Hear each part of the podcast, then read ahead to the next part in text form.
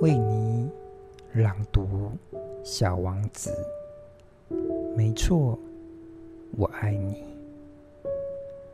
我相信小王子的逃亡是得到一群迁移的野鸟的帮助。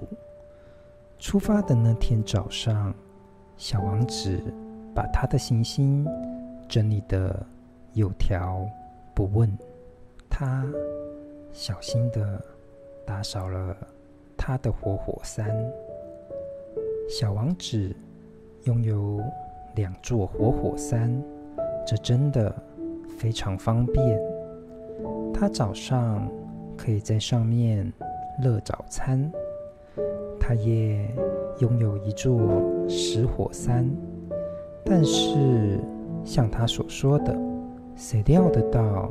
它会不会爆炸呢？他也打扫那座死火山。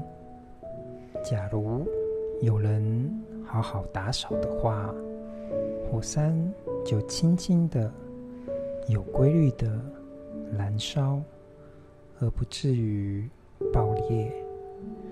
火山的爆裂和烟囱的爆裂是一样的道理。显然的。在我们的地球上，我们太渺小了，没有办法去打扫那些火山。这就是为什么火山给我们带来一大堆的麻烦。小王子有点忧郁的拔掉一些最后的八欧八幼苗，他相信自己。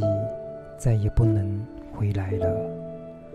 那天早上，这些熟悉的工作让他觉得亲切。当他最后一次给那朵花浇了水，并准备把它放在玻璃罩下时，他不禁要落泪了。再见，小王子对花说。但是。花没有回答他。再见，小王子又说了一次。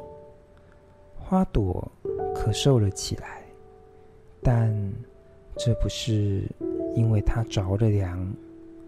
终于，花朵对小王子说：“我一直太傻了，请你原谅我，快振作起来吧。”小王子很惊讶，这次没受到花的谴责。他站在那里，拿着玻璃罩，呆住了。小王子不了解这种平静的温柔。花朵对小王子说：“没错，我爱你。你一直都不晓得，那是。”我的过错，这没有关系，但你也和我一样傻。快振作起来吧，把这个玻璃罩拿开，我不再需要它了。可是风呢？我并不是那么容易伤风的。夜晚的凉风对我很好，我。是一朵花。要是动物来了呢？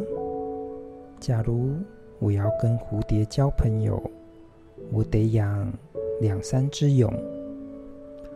它们看起来很漂亮，不然的话，谁会来拜访我呢？你，你将远远离开我。至于那一些大一点的动物，我。一点也不怕，我有我的芒刺。花朵天真的把身上四根芒刺给小王子看，然后又说：“不要这样扭扭捏捏的，这样很令人讨厌。